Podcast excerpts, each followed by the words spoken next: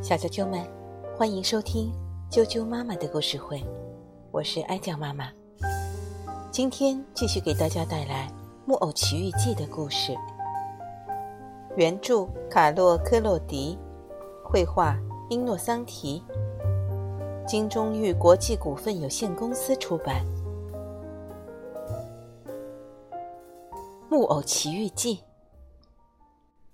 第三十二章：变成一只驴子。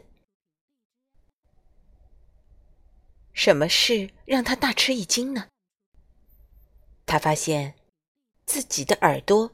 长长了好几公分。他开始寻找镜子，想看看自己的模样，但是没有找到，所以他把洗脸盆倒满水，对着里面照。照映出来的是他从来不希望看到的影像。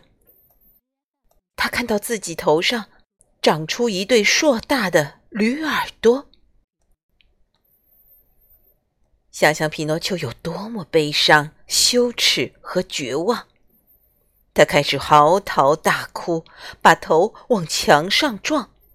但是他越哭，耳朵长得越长，顶端还变得毛茸茸的。听到他大哭的声音，住在一楼的漂亮小松鼠走过来问：“怎么？怎么回事，匹诺丘？”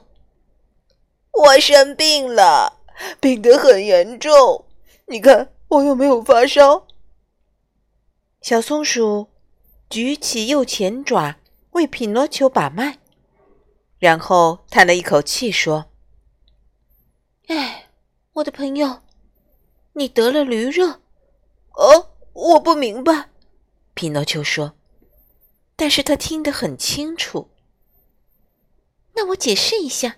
松鼠说：“再过一两个小时，你就会变成一头小驴子。”啊啊！我好可怜呀！匹诺丘哭叫着，同时双手用力死命的扯着耳朵，就好像那不是他的一样。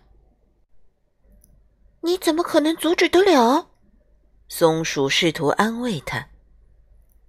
智慧法里面明文规定，懒惰的儿童、不喜欢读书、上学和老师的儿童，还有用玩耍和游戏打发时间的儿童，早晚会变成小驴。呃，这是这这是真的吗？呃 匹诺丘呜咽着问：“千真万确。”你应该早就想到才对，呃，不是我的错，相信我，小松鼠，全都是灯芯的错。当时我是要回家的，我是要听话的，可是灯芯对我说：“不如跟他去玩乐国，在那里我们就不用学习，可以从早玩到晚上。”你为什么要听坏伙伴的话呢？为什么？因为我是一个木偶，如果我懂道理，我就不会离开烤心的仙女了。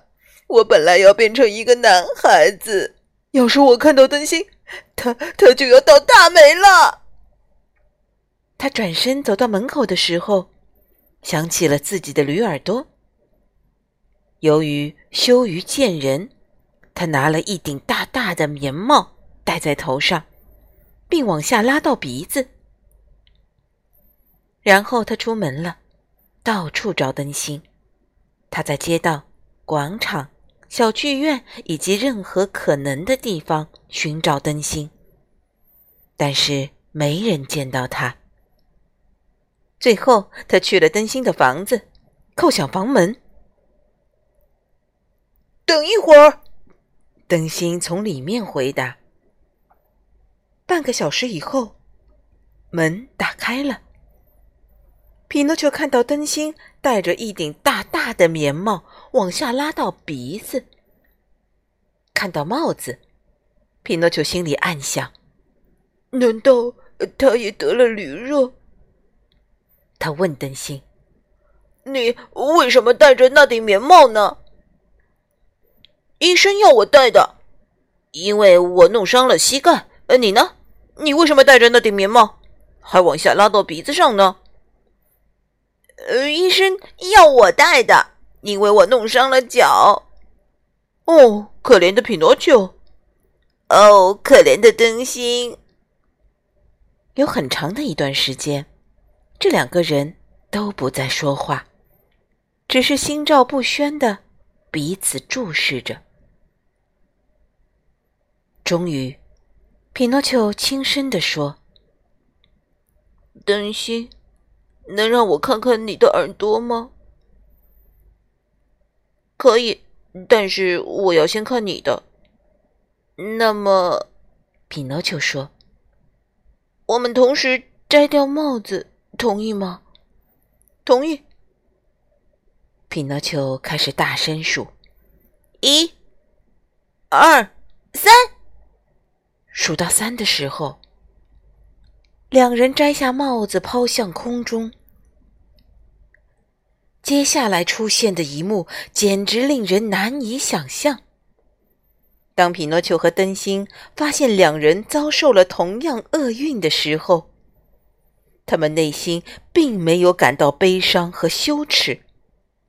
相反的，他们试图摇动耳朵，相互取笑。